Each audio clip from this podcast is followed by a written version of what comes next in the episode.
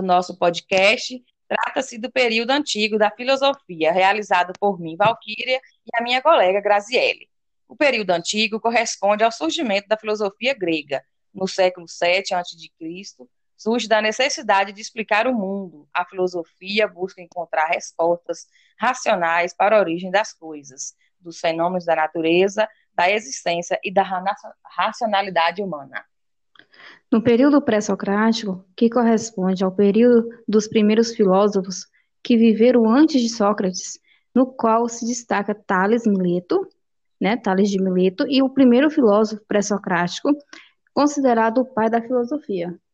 Isso mesmo. Logo mais surge o período socrático, também chamado de período clássico, que nesse momento surge a democracia na Grécia Antiga. E o seu maior representante, claro, foi o filósofo grego Sócrates, e começou a pensar sobre nós, seres humanos.